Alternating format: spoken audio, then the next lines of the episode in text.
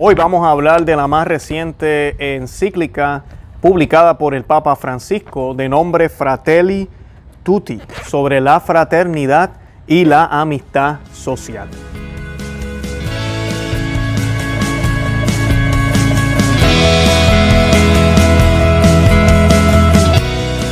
Bienvenidos a Conoce, Ama y Vive tu Fe. Este es el programa donde compartimos el Evangelio y profundizamos en las bellezas y riquezas de nuestra fe católica. Les habla su amigo y hermano Luis Román y quisiera recordarles que no podemos amar lo que no conocemos y que solo vivimos lo que amamos.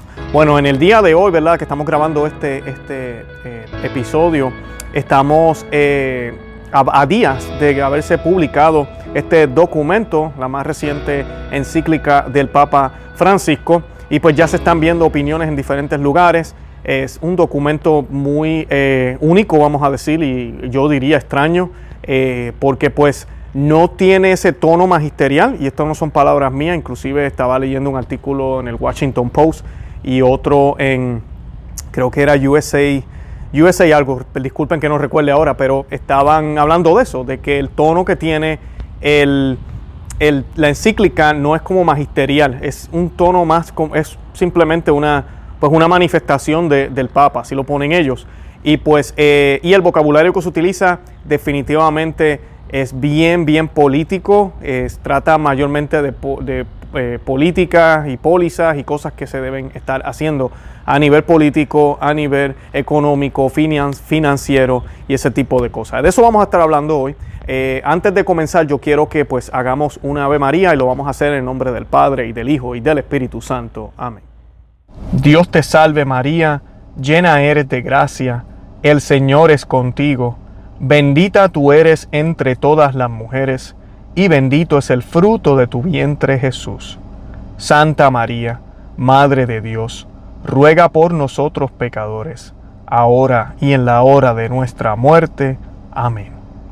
Ave María, gratia plena, Dominus tecum, benedicta tu in mulieribus, benedictus frutus ventris tui, Jesús. Santa María, Mater Dei, ora pro nobis peccatoribus, nunc erora mortis nostre. Amén. En el nombre del Padre, y del Hijo, y del Espíritu Santo. Amén. Bueno, y pues eh, como les mencionaba, la encíclica salió hace poquito y han habido diferentes reacciones. Yo primero, pues antes de comenzar el tema hoy, quiero hacer la salvedad y la aclaración porque a mí me acusan de cosas que no soy. Yo no soy anti-Francisco, yo no soy anti-Papa, yo no odio a la Iglesia Católica, algunos ya me llaman protestante, para nada. Yo soy católico y siempre voy a permanecer en la Iglesia Católica con sede en Roma, con un papa, y el actual papa es Papa Francisco, no es Benedicto XVI. Esas son las cosas que yo profeso aquí en el programa, es lo que yo creo y es lo que todo católico estamos llamados a creer. Aquel que está en contra del Papa está en contra de la Iglesia. Ahora, y hoy voy a estar citando a Benedicto XVI, un documento que fue firmado por Juan Pablo II, y, y, voy a enseñar, y voy a hablar de la enseñanza de la Iglesia Católica también, sobre, sobre si tenemos que estar de acuerdo en todo lo que dice el Papa, y además de eso, si el Papa realmente es infalible en todo lo que dice y en todo lo que hace. La respuesta, muchos de los que nos siguen aquí saben que es no. El Vaticano primero definió lo que es la infabilidad papal y la infabilidad papal no es en todo, incluyendo las encíclicas, no es en todo. Es cuando él habla es cátedra, es cuando declara algún dogma, es cuando eh, se hacen declaraciones de los, ¿verdad? Se declara un santo, ese tipo de cosas eh, es donde él hace una, una manifestación la cual es infalible. Ahora, nosotros como católicos debemos estar dispuestos a escuchar lo que el Papa, o como le llamamos, este es el título que se le da al Papa, el Santo Padre, eso no quiere decir que sea santo y perfecto, es solo un título, eh, tiene que decir. Lo escuchamos y nosotros tenemos que interiorizar lo que él nos está diciendo.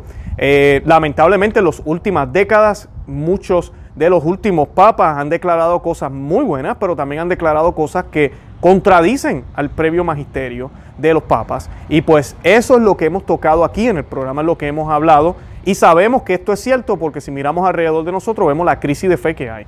En este pontificado, en el de Francisco, se ha manifestado aún más. Y pues eh, eso es lo que vamos a estar hablando hoy porque sí, hay unos problemas con este documento, hay unas cosas que, que se dicen que contradicen la fe católica y se le está poniendo un énfasis a la humanidad a la fraternidad. E inclusive hay unas ideas aquí hasta masónicas en el documento que, que de verdad dejan a uno como extrañado, como que cómo es posible que un papa esté hablando de esta manera. Y pues eh, de eso es lo que voy a hablar. No es un mensaje que habla de guerra, al contrario, habla de amor, habla de unidad. So, en términos políticos, sociales, si yo no fuera católico, pues mira, el documento no tiene nada de malo.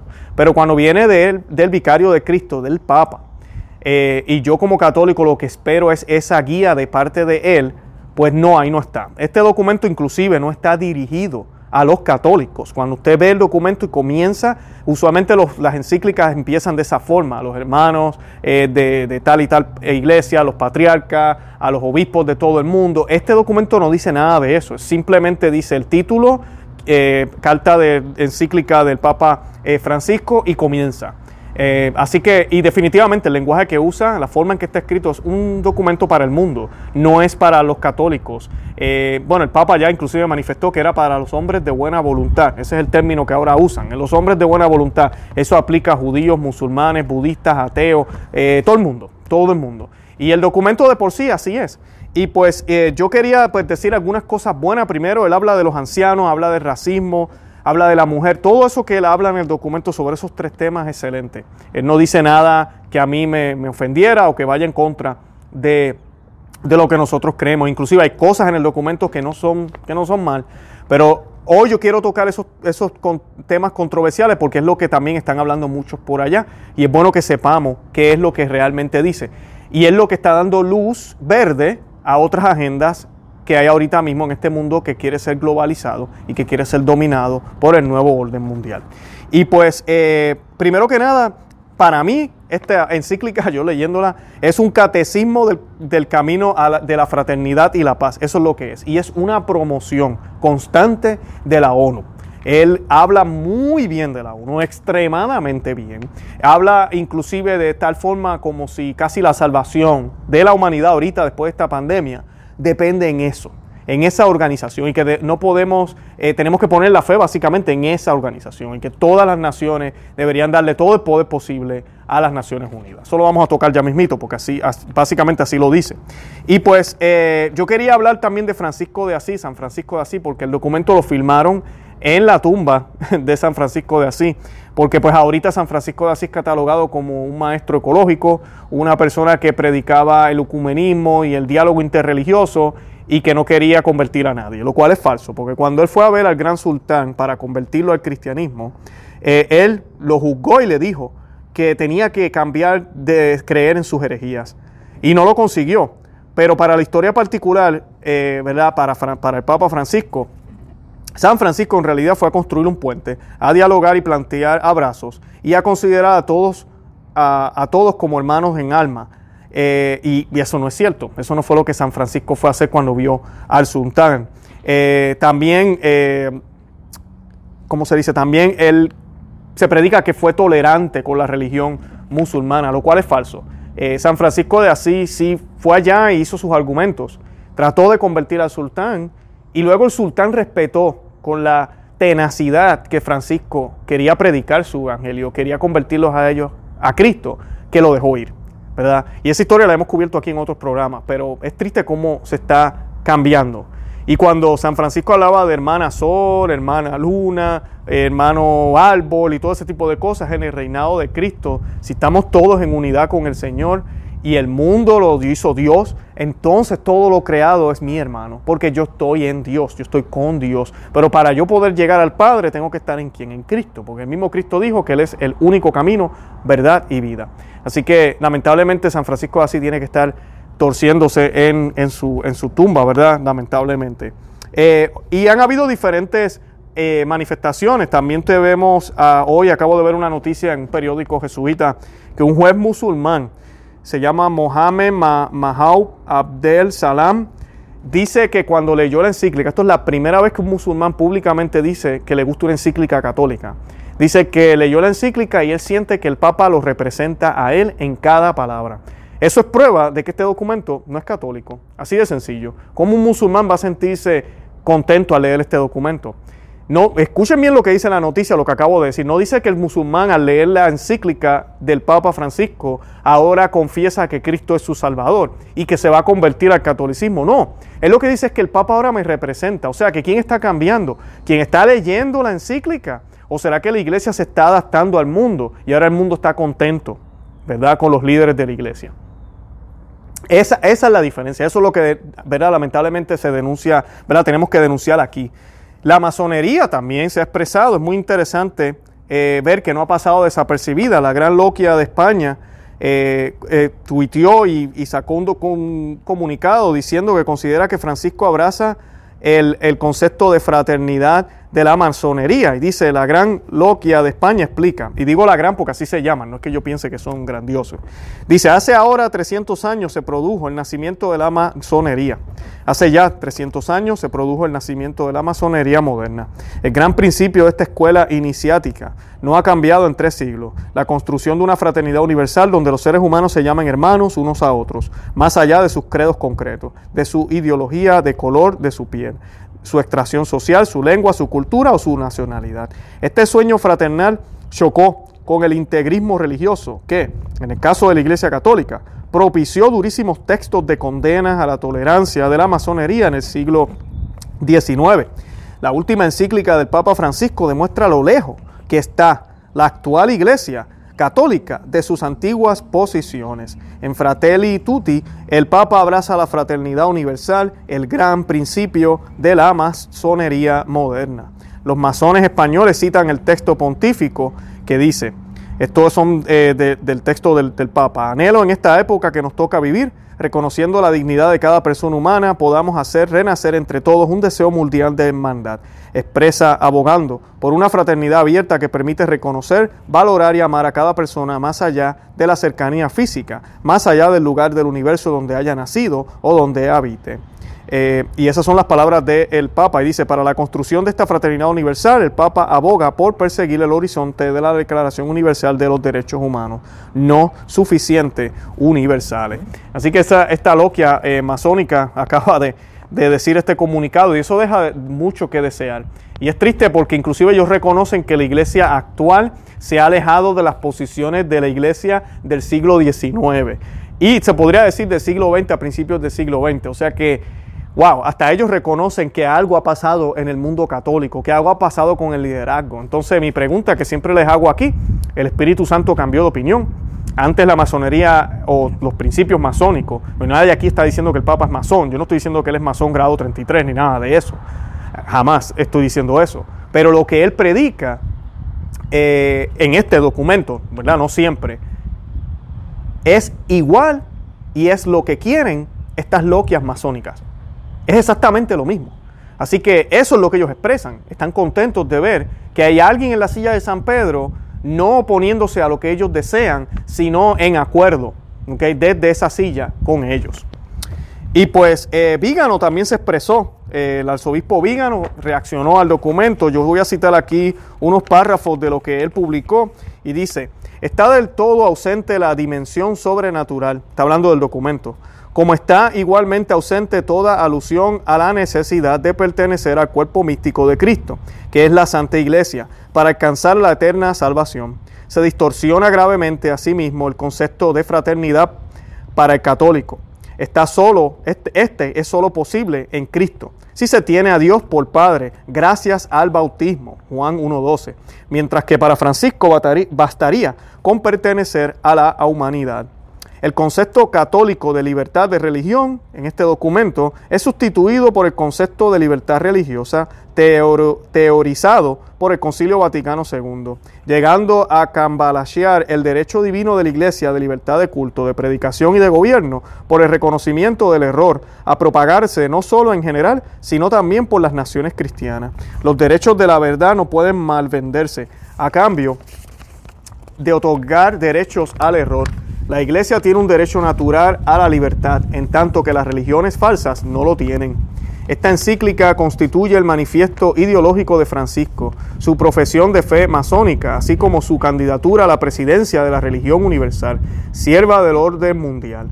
Aunque tanta afirmación de acatamiento al pensamiento dominante le valga el beneplácito de los enemigos de Dios, corrobora el inexorable abandono de la misión evangelizadora que se ha encomendado a la iglesia. Ya le habíamos oído decir en otra ocasión que el proselitismo es una solemne tontería. Esas son las reacciones de, de Vígano, fuertes, ¿verdad? Eh, no son mis palabras, son las de Vígano, pero ¿verdad? estoy de acuerdo con él lo que él acaba de, decir porque e, es un problema el que no se predique, sí, esa fraternidad, sí, esa unidad, pero en Cristo. En Cristo es como único se puede alcanzar perfectamente. Eh, San Pablo, ¿verdad?, describe al Señor, a Jesús como el nuevo Adán.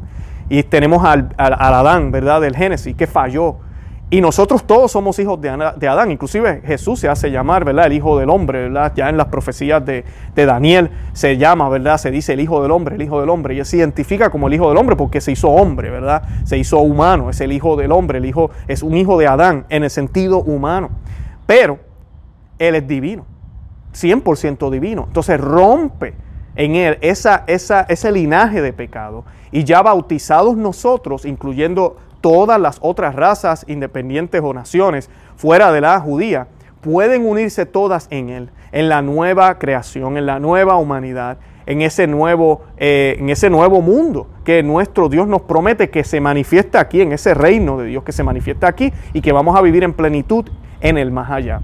Solo en Cristo se puede alcanzar esa unidad. Y Él dejó un mecanismo, se llama la Iglesia Católica. Pero ahora nos proponen a las Naciones Unidas. También hay algo que a mí me impactó leyendo el documento, el capítulo tercero, ¿verdad? Eh, tiene varios, eh, como subcapítulos, vamos a decir, párrafos. Cada párrafo tiene un subtítulo. Y uno de los títulos es Libertad, Igualdad y Fraternidad. Y yo me quedé como que, espera un momento, yo he escuchado esto. Y claro que lo he escuchado, porque en la Revolución Francesa se dijo libertad, égalité, fraternité. Esa fue la proclamación de la Revolución Francesa. Es el lema oficial de la República Francesa, también de la República de Haití. Y así también es la gran divisiva del gran oriente de Francia. Ese es el lema de ellos, ¿verdad? Libertad, igualdad y fraternidad. Revolución Francesa.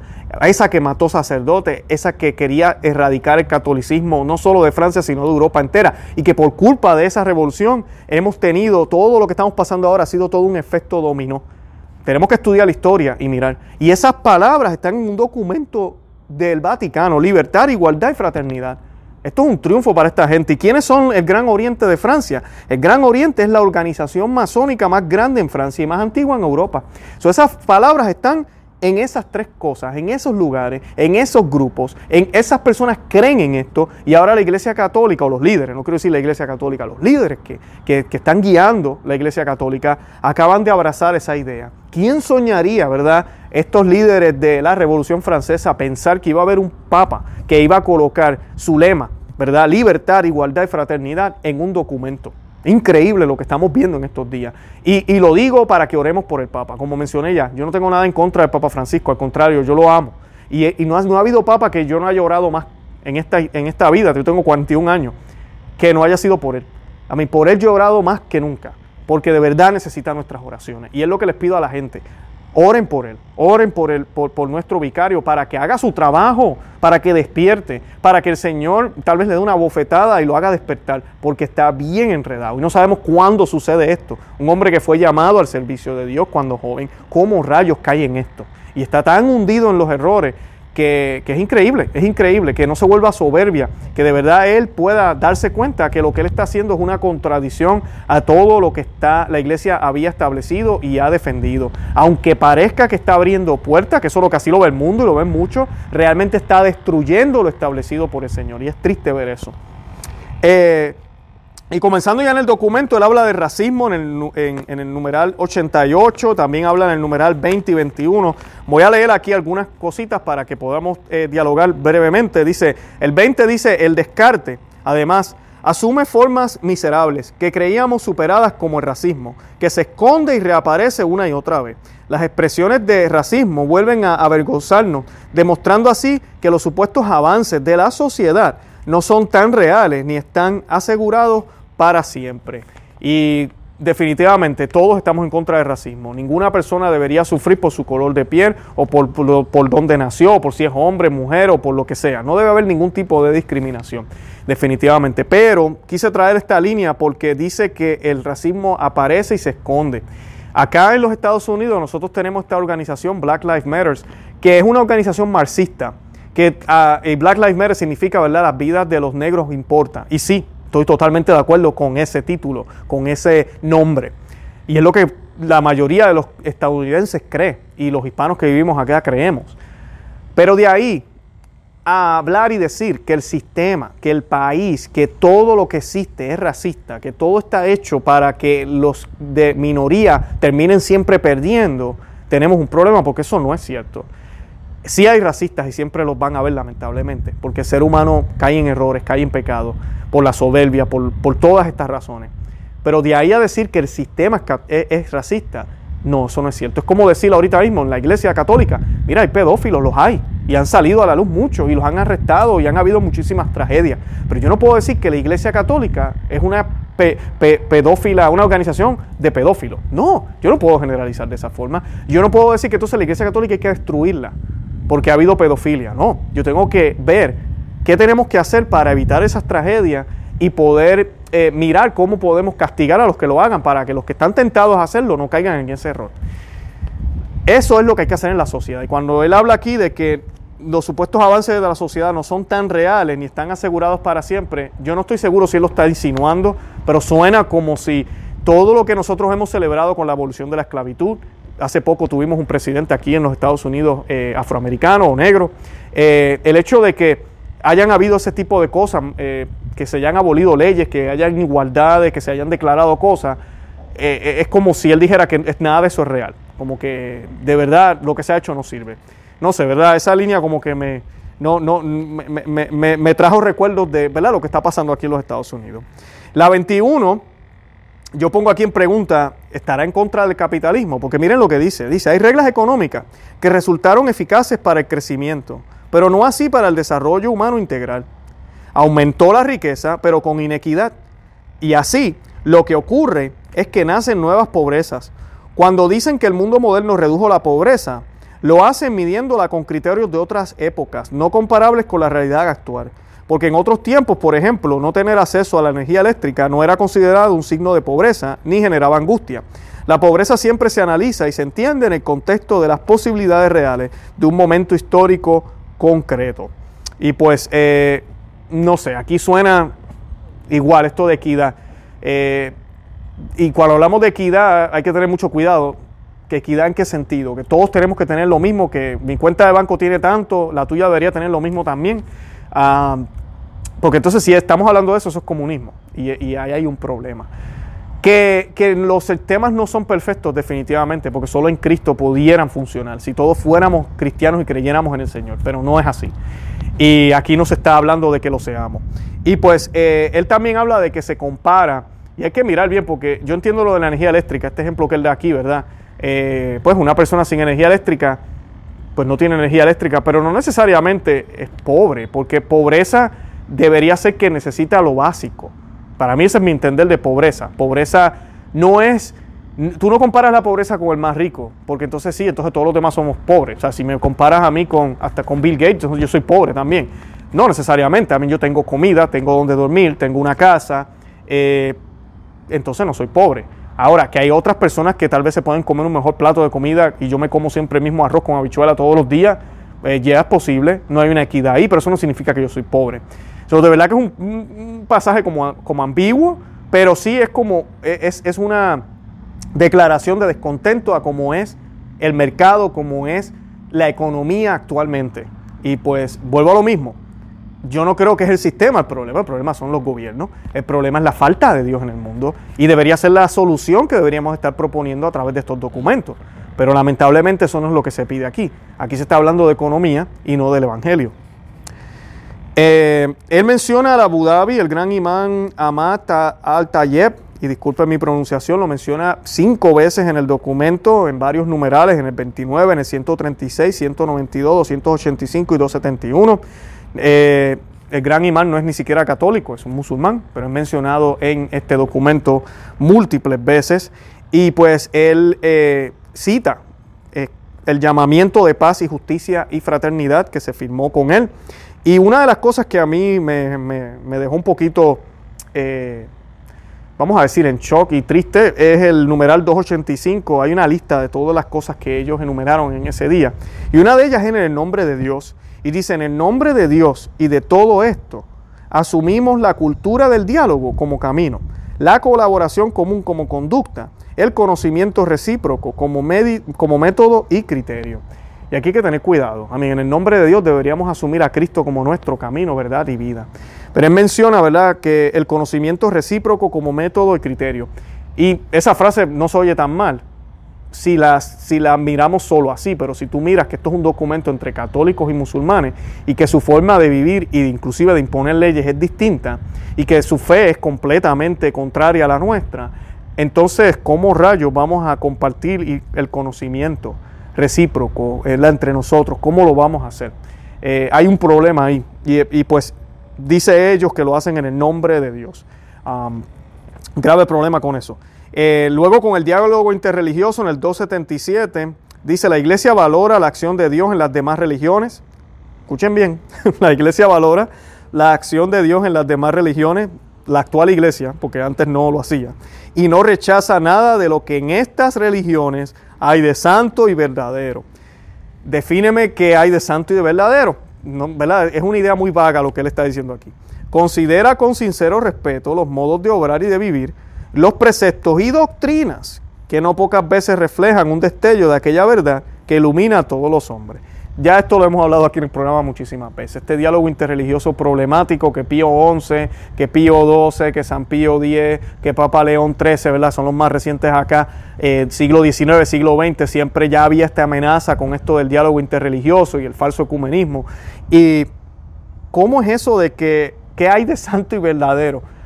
A mí, lo único santo y verdadero es Cristo, ¿verdad? Si Cristo no está en las religiones de ellos, pues no hay nada santo y verdadero. Así de sencillo. Eso es lo que nos enseña la Sagrada Escritura, es lo que nos enseña la Biblia. también dice que considera con respeto los modos de obrar y de vivir. Claro que sí, ahí sí yo estoy de acuerdo. Muchos musulmanes son personas que ellos creen que robar es malo, matar es malo, eh, son fieles a sus esposas, son amables. En ese sentido, ya, yo respeto eso. Hasta hay satánicos, que, que mira, son excelentes papás sea, cualquiera puede hacer eso. eso lo podemos reconocer en cualquier ser humano, independientemente de su religión o de su falta de fe.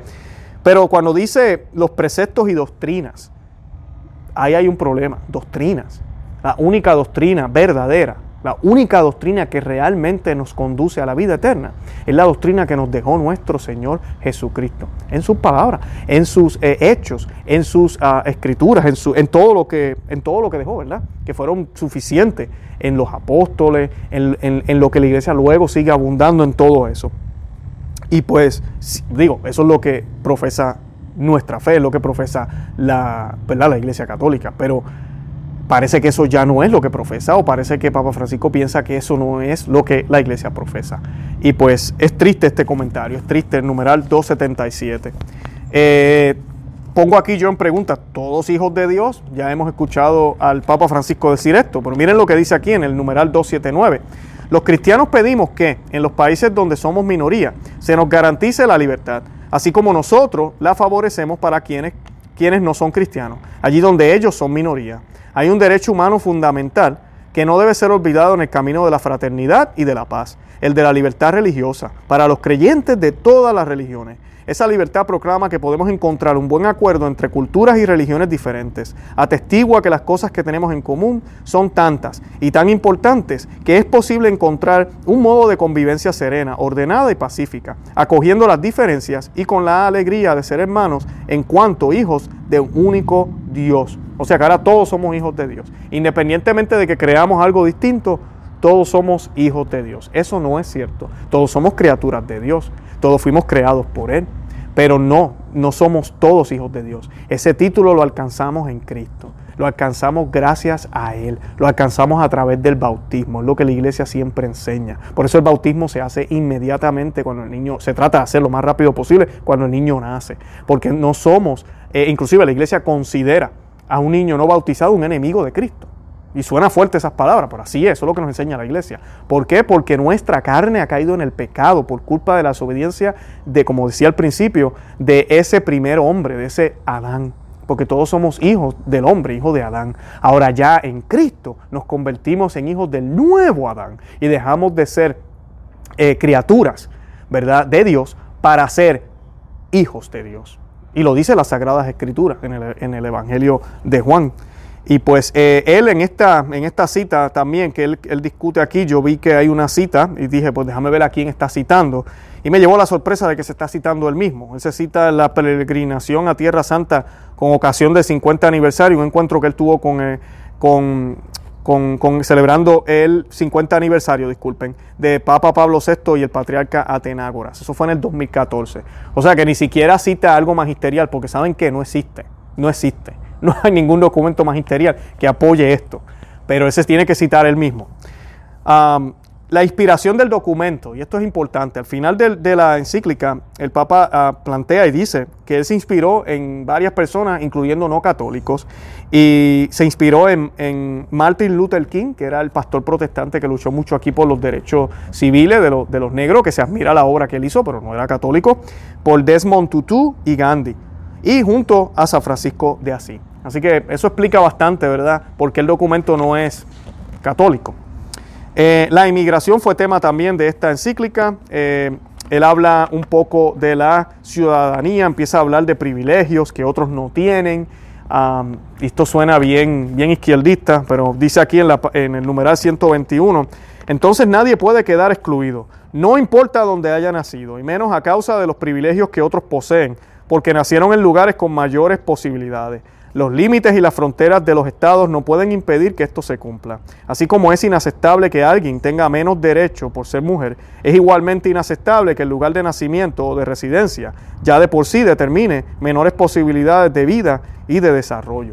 O sea que lo que el Papa está pidiendo aquí es que si yo quiero ir a Australia, eh, yo no debería estar pasando entonces por el proceso que ellos tienen de, migración, que tengo que registrarme y todo lo demás. Yo déjeme entrar, porque allá la cosa está mejor que acá y yo quiero irme para allá. de verdad que esto, es, esto no tiene sentido. Yo no puedo creer que eso esté ahí. Yo no sé si este documento del Papa lo editaron o no. Es increíble que un Papa esté hablando de esta forma. Eh, ¿Qué argumento es ese? Además de que cada país tiene unas responsabilidades primero con sus ciudadanos. Por eso hay una la razón por la cual hay oficinas de inmigración en todos los países, una es por seguridad, dos es porque tiene que haber un orden, tiene que haber una, un listado de la gente que está dentro del país por muchísimos propósitos, inclusive por el bien de los que entran, para que puedan beneficiarse del país y puedan apropiadamente, ¿verdad? Y pues no solo por los impuestos, y además de eso, porque el país tiene unos recursos que no son ilimitados. O sea, Estados Unidos ahorita mismo será el país más rico del mundo, también es el más endeudado, pero si todo el mundo entero entra a Estados Unidos, Estados Unidos queda como un desierto. así de sencillo. So, esto que dice él no, no, no, no tiene lógica, no tiene sentido. I mean, si esto es así, yo quiero que él me mande una, una visa o algo para poder entrar a Roma, que me la envíe ya, porque yo soy católico, yo debería tener derecho a entrar a Roma sin tener que pasar por ningún proceso, como si nada. Y yo quiero quedarme allá un año, que me den, que me den la ciudadanía de allá. Yo quiero ser ciudadano. El, numeral 122, que es el que continúa, dice, el desarrollo no debe orientarse a la acumulación creciente de unos pocos, sino que tiene que asegurar los derechos humanos personales y sociales, económicos y políticos, incluidos los derechos de las naciones y de los pueblos. El derecho de algunos a la libertad de empresa o de mercado no puede estar por encima de los derechos de los pueblos, ni de la dignidad de los pobres, ni tampoco de respeto al medio ambiente, puesto que quien se apropia algo es solo para administrarlo en bien de todos. Y igual, un poco de ambigüedad aquí. Eh, pareciera que está hablando en contra de la propiedad privada. Yo sí entiendo la responsabilidad de quien tiene propiedad y de quien tiene negocio. En ese sentido, no tengo nada en contra de esto, pero suena como, como si hubiera algo en contra de esa propiedad privada. Inclusive, eh, él dice en el numeral 123, eh, que es el que sigue, siempre. Junto al derecho de propiedad privada está el más importante y anterior principio de la subordinación de toda propiedad privada, el derecho de todos a su uso. Y ahí sí suena como si yo tengo mi empresa y en cierto momento pues la empresa debería ser para todos y no solo mía. Mis ganancias de alguna forma todo el mundo tiene que compartirlas. Volvemos a lo mismo, él no está hablando muy claro aquí. Es este lenguaje ambiguo, pero esto no suena como muy muy a favor de la propiedad privada, algo que la iglesia siempre eh, también defendió. Eh, en el 135 dice, retomo ejemplos que mencioné tiempo atrás. La cultura de los latinos es un fermento de valores y posibilidades que puede hacer mucho bien a los Estados Unidos. ¿Vieron eso? Mencionó a Estados Unidos. Una fuerte inmigración siempre termina marcando y transformando la cultura de un lugar. En la Argentina, la fuerte inmigración italiana ha marcado la cultura de la sociedad. Y en el estilo cultural de Buenos Aires se nota mucho la presencia de alrededor de 200.000 judíos. Los inmigrantes, si se los ayuda a integrarse, son una bendición a una riqueza, son una riqueza y un nuevo don que invita a una sociedad a crecer. Y aquí pues yo no, tampoco entiendo cuál es el mensaje que le está tratando de llevar Sí es bonito cuando hay esa integración. Aquí en los Estados Unidos lo hay increíblemente. Yo que vivo aquí en Florida, aquí vemos personas de todo el mundo. Es increíble.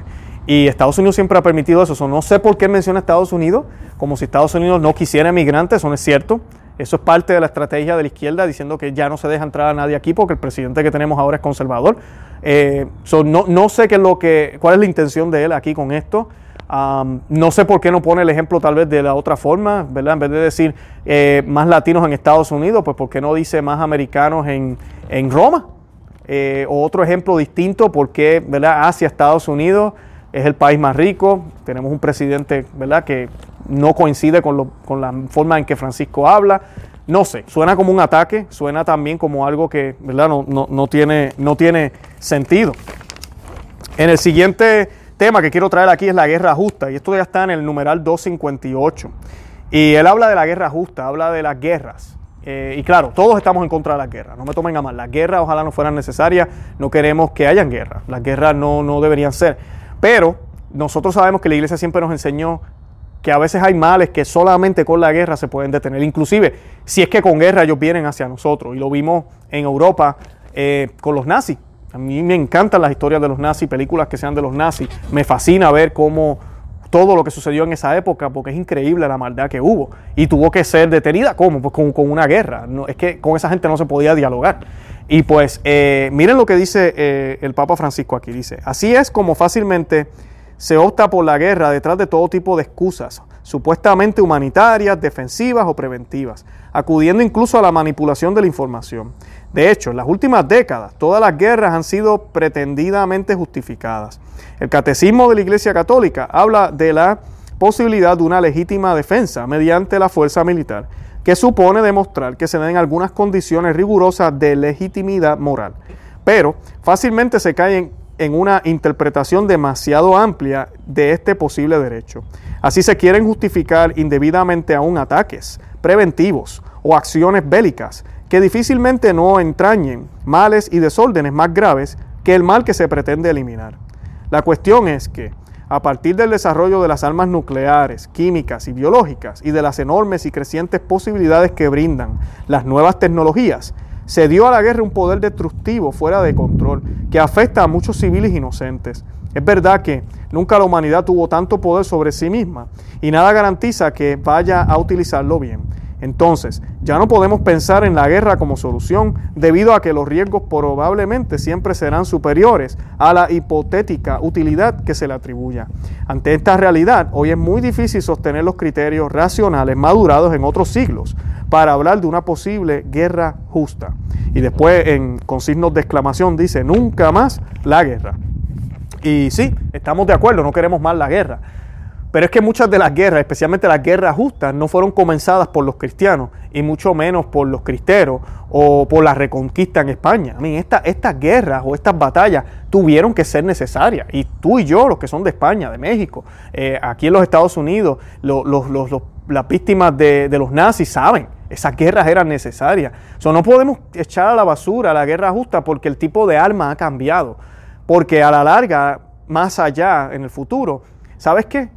Hay gente mala allá afuera. Así, esto funcionaría en un mundo que donde no hay maldad y donde nadie quiere hacer guerra. Pero mira, la gente mala existe, la maldad existe. Y no podemos pretender que si viene un mal como este de nuevo y no somos nosotros los que lo empezamos, entonces no podemos pelear porque es que ya no existe tal cosa como la guerra justa. Simplemente quédate aquí, haz la Santa Cruz y que Dios nos coja confesado. Eso no sería la manera responsable de reaccionar.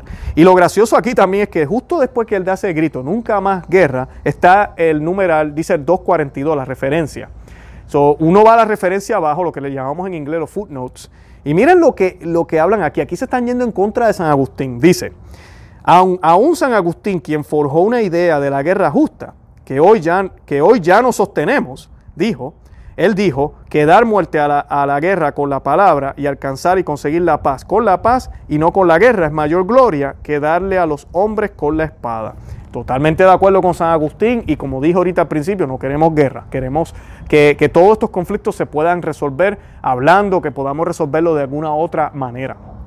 Pero es, es, gracioso como ellos dicen que hoy ya no sostenemos. ¿Y cuándo se hizo esa declaración? ¿Dónde está el, el, el, el, documento magisterial que dice que lo que la iglesia defendió por muchísimo tiempo eh, de la guerra justa, que quien lo comenzó fue San Agustín, ya no se creía. Aquí ya asumen que nosotros sabemos que ya no se creía. También él habla de la pena de muerte, ese tema es controversial. Eh, y la pena de muerte también se va en contra de ella completamente. Él dice que ya no hay espacio para eso, hay que, hay que prácticamente eliminarla, de que los estados no tengan ni la mínima posibilidad de ejercer ese, ese poder. Un poder que está bíblicamente eh, eh, documentado. Lo podemos ver claramente en las palabras de Cristo cuando Pilato le hace ver, mira, tu vida está en mis manos. Y, Jesús le dice, tú no tuvieras poder sobre mí si no se te hubiese sido dado por lo, de lo alto. Así es. O sea, los gobiernos tienen poder por parte de Dios y es una gran responsabilidad los gobernantes la que tienen. Y en la Biblia nos habla constantemente del juicio de las naciones, cómo Dios va a juzgar las naciones. Pero también nos habla en el Antiguo Testamento, vemos cómo las naciones son juzgadas, naciones destruidas, naciones en guerra, eh, y Dios está envuelto en todo esto. Y ahí podemos ver, ¿verdad?, que cómo es la mentalidad de Dios, ¿verdad?, si lo podemos poner en esas palabras. Y pues, eh, por ejemplo, San Agustín sobre la pena de muerte, en el 354, una vez teorizó que no habría contradicción entre la pena de muerte y el mandamiento de no matarás. Ese San Agustín decía eso. San Agustín también fue uno de los primeros teólogos en pronunciarse sobre la pena de muerte. De acuerdo con él, como el verdugo sería solo una espada en la mano de Dios, no estaría violando el mandamiento, que ya estaría actual, actuando conforme a la autoridad del Estado. San Ambrosio no condenó la pena de muerte, pero recomendó que los miembros del clero no alentaran ni ejecutaran la pena capital. Santo Tomás de Aquino argumentaba que había menciones a la pena de muerte en las escrituras, lo que justificaría la medida extrema. El Papa Inocencio declaró que el poder secular puede, sin pecado mortal, ejercer juicio de sangre, siempre que el castigo sea empleado con justicia y no por odio, con prudencia y no por precipitación. Y en su versión del catecismo, en el 1566, catecismo romano, decía que Dios había confiado a las autoridades civiles el poder sobre la vida y la muerte. Y en Romanos 13, 4 y primeras de Pedro 2, 14 se reconoce la necesidad de que las autoridades impongan penas a los que obran el mal y que esas penas que se imponen sean en acorde con el crimen que fue perpetrado. Así que esto es bíblico, la pena de muerte no es algo que, es malo eh, o que fue inventado por la sociedad moderna o fue un abuso por parte de la iglesia, nada de eso, eso es lo que nos atacan. Y pareciera que este Papa se está yendo por ese lado. Eh, claro, lo que sí el Papa debe decir, y Juan Pablo II lo dijo, Benedicto XVI también, es que esto no se debe hacer constantemente y mucho menos por las razones equivocadas. Eh, no puede ser por odio, no puede ser por venganza. Y si se hace, debe ser rara a la vez. Y las estadísticas inclusive dicen eso. En el 2019, aquí en los Estados Unidos voy a hablar solamente. En el 2019 se ejecutaron aquí, que la gente piensa, uh, la pena de muerte es legal en Estados Unidos. Estados Unidos se pasa matando gente. Bueno, 10 personas. 10 personas. Y en el 2018, 25. Y en otros años, tal vez lo máximo 40. ¿Ok? En un año. 60 millones de niños han sido matados desde que se aprobó el aborto en los 60 entonces, ¿cuál problema realmente importa más? Y el aborto en este documento que el Papa escribió es el gran ausente. No se habla por ninguna parte. Así que con esto de la pena de muerte, yo creo que sí, hay, que, hay que concientizar a los gobiernos que, no, no, debería, no debe usarse, debe tratar de evitarse. Pero quitarlo y, y prácticamente renegar de esa enseñanza magisterial que está en la Biblia, que viene de Dios, y que la iglesia también predicó, desligarnos de ella completamente y prácticamente condenar esto como un pecado, esto va a traer grandes repercusiones en el futuro, porque estamos contradiciendo y así como empezamos ya a cambiar doctrina de esta manera, donde pareciera que todo el mundo está de acuerdo con esto, así van a empezar a cambiar otras doctrinas que son esenciales para la fe católica. Esto, esto es peligroso. también, eh, como les dije, el gran ausente es el, el aborto. Eh, en el numeral 188 dice, dice lo siguiente, dice, las mayores angustias de un político no deberían ser las causadas por una caída en las encuestas, sino por no resolver efectivamente el fenómeno de la exclusión social y económica con sus tristes consecuencias de trata de seres humanos, comercio de órganos y tejidos humanos, explotación sexual de niños y niñas, trabajo esclavo, incluyendo la prostitución, tráfico de drogas y de armas, terrorismo y crimen internacional organizado. Y pues él mencionó todas esas malas cosas, pero el aborto no está ahí. Debió haber estado ahí. No sé por qué el aborto no lo colocaron ahí. Todos los gobiernos deberían luchar en contra del aborto y no sé por qué no se colocó ahí. Fue, como dije, no es lo que dijo aquí, lo que dice aquí es muy cierto, los políticos deberían tener eh, atención en estos problemas y no en las encuestas, completamente de acuerdo con el Papa, pero nos faltó el aborto. Qué pena que el aborto no está por ningún lado en este documento, no se habla de eso. Juan Pablo II escribió en su exhortación apostólica en 1988, Christi Fideles Laici, el clamor común que se hace con injusticia en nombre de los derechos humanos, por ejemplo, el derecho a la salud, al hogar, al trabajo, a la familia, a la cultura, es falso e ilusorio si no se defiende con la máxima determinación el derecho a la vida, derecho más básico y fundamental y condición de todos los demás derechos personales. O sea que el, el aborto va primero. Lamentablemente muchas personas dando la excusa ahora para votar por Biden dicen no, que no podemos volver el, problema de, esto de provida y del aborto es primordial. Es primordial. Y es lo que la iglesia nos había dicho hasta los otros días. El Papa Benedicto XVI, antes de convertirse en Papa en el 2004, escribió a los obispos de los Estados Unidos, no todas las cuestiones morales tienen el mismo peso moral que el aborto y la eutanasia. En su carta Dignidad de recibir la Sagrada Comunión, el entonces cardenal Joseph Ratzinger Ah, también escribió, cuando todavía era el jefe de la, de, la doctrina de la iglesia, un católico puede estar en desacuerdo con el Santo Padre en la aplicación de la pena capital o de la pena de muerte o por la decisión de hacer guerra, no sería por ello, ¿verdad? si está en desacuerdo, no sería por ello considerado indigno de presentarse para recibir la Sagrada Comunión. Puede haber una diversidad de opiniones legítimas, incluso entre los católicos, sobre la guerra y la aplicación de la pena de muerte y continúa el Papa, pero no con respecto al aborto y la eutanasia. Ahí sí que no. Ahí sí que no puede haber discrepancia, ¿verdad? O sea que aquí al principio hablábamos, yo no tengo nada en contra del Papa, pero muchas de las cosas que están aquí estamos en desacuerdo. Eso no significa que ya yo no soy católico, que yo no creo que él sea Papa, que no, no, nada de eso. Mismo Cardenal Ratzinger, firmado por el Papa Juan Pablo II, estos documentos aprobados, y lo que la iglesia nos ha enseñado siempre, en ese tipo de cosas podemos estar hasta en desacuerdo con el Papa y entre católicos, pero lo que es el aborto y la eutanasia jamás, jamás. Eso no, no, no es negociable. Por eso aquí seguimos diciendo, un voto por Biden es un voto por el aborto. No podemos apoyar esa agenda. Y definitivamente, ¿verdad? El Papa no es fanático de Trump, ¿verdad? No estoy diciendo que quiere que Biden sea presidente, pero definitivamente no le gusta a Trump. Eh, también de esto, él, pide una reforma a la ONU. Como les dije al principio, él habla muy bien de, la, de las Naciones Unidas.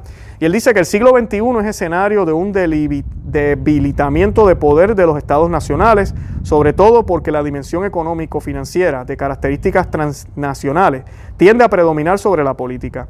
En este contexto se vuelve indispensable la maduración de instituciones internacionales más fuertes y eficazmente organizadas, con autoridades designadas equitativamente por acuerdo entre los gobiernos nacionales y dotadas de poder para sancionar cuando se habla de la posibilidad de alguna forma de autoridad mundial regulada por el derecho, no necesariamente debe pensarse en una autoridad personal.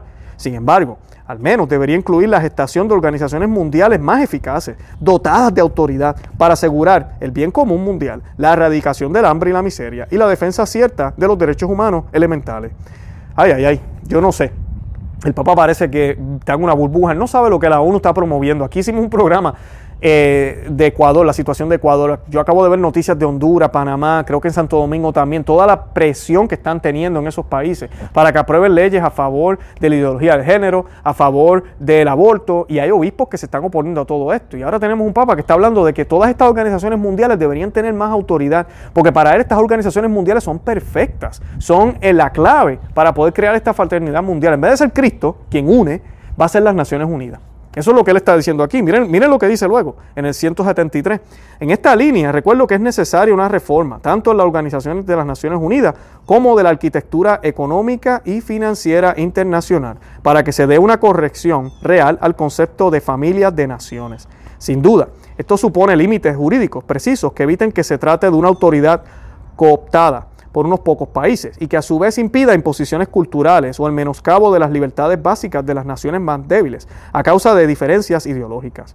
Porque la comunidad internacional es una comunidad jurídica fundada en la soberanía de cada uno de los Estados miembros, sin vínculos de subordinación que nieguen o limiten su independencia. Pero la labor de las Naciones Unidas, a partir de los postulados de preámbulo y de los primeros artículos de su Carta Constitucional, pueden ser vistas como el desarrollo y la promoción de la soberanía del derecho, sabiendo que la justicia es requisito indispensable para obtener el ideal de la fraternidad universal.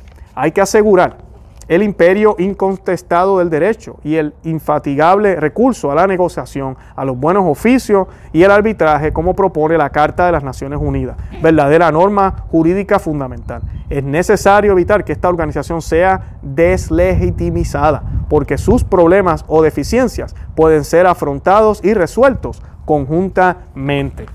Lamentablemente, yo no sé en qué burbuja vive el Papa. Lamentablemente eso no es lo que está pasando. Vemos naciones que están oponiéndose a la agenda que lleva las Naciones Unidas. ¿Y qué está pasando? Las están castigando, no le están dando las ayudas, las tildan de separatistas. Eh, tenemos a Polonia, ahorita Ecuador con, el veto de la ley, ahorita también Estados Unidos ha salido de varios de los convenios. Sabemos que también hay eh, presiones eh, financieras aquí, pero el hecho de que, de que tú digas que esto se puede resolver internamente. No, no es cierto. Estas personas allá arriba, que no son elegidas democráticamente, tienen una agenda y esa agenda la quieren cumplir, no sin importar qué. Así de sencillo. Y yo no puedo creer que eh, nuestro eh, Papa defienda tanto esta organización como si fuera algo eh, bueno, necesario y es la única alternativa. Cuando la única alternativa y lo que él debería estar haciendo en este documento es decirle a todos todos estos problemas, revelar todos estos problemas y luego hacer una conclusión y dejarle saber a todos, tenemos que seguir a Cristo. Tenemos que ver cómo vamos a seguir las enseñanzas que dejó nuestro Señor. Tenemos que unirnos en el amor de Dios para entonces poder llevar a cabo esta, esta, esta unión que queremos tener, eh, esta cordialidad o esta fraternidad, pero tiene que ser en Cristo, solo en Cristo. Eh, es la verdadera fraternidad, como nos decía el arzobispo Vígano. Y lamentablemente eso no es lo que vemos, vemos todo lo contrario. Aquí no se está hablando de Cristo, aquí se está hablando de que los cristianos vamos a estar unidos a esta agenda mundial que no es cristiana. Eso es lo que estamos viendo. Aquí estamos viendo que se le está pidiendo a los cristianos que cooperen con una agenda que no es cristiana y que no tiene ningunos objetivos hacia lo sobrenatural, sino que tiene unos objetivos a tener un supuesto paraíso aquí en la tierra para unos pocos. Un paraíso que se puede conceder si controlamos la población, ¿verdad? El número de, bebés que nacen, si dejamos que las personas puedan, ¿verdad? Amarse como quieran, amor es amor, sin importar el sexo, sin importar eh, qué creencia tienen, sin importar eh, si es del mismo sexo, sin importar nada. Eh, permitir todo este tipo de cultura que se está permitiendo ahora y que nada, después que todos estemos tranquilos y felices y tú toleres a aquel, yo tolere al otro, estamos todos bien. Para eso fue que parece que murió Cristo en la cruz y todos sabemos que esa no es la razón. La razón por la cual Cristo muere en la cruz es para manifestar lo que de verdad es importante, de que nuestra humanidad es una humanidad caída y tiene que morir a sí misma para dejar que sea Él quien vive en nosotros, para que podamos alcanzar algo trascendental, esa, esa vida eterna que nos promete, para que dejemos de ser nosotros para ser Cristo, para que entendamos que la felicidad no se consigue aquí en la tierra, sino se consigue allá en el cielo. Pero pues en Cristo solamente se consigue. Y eso era lo que les quería compartir de este, de este eh, eh, ¿cómo se dice? De este documento. Yo los invito a que lo, si lo quieren leer, lo pueden leer estoy dejándoles el enlace del documento y los recursos que utilicé para el programa de hoy en la descripción del programa.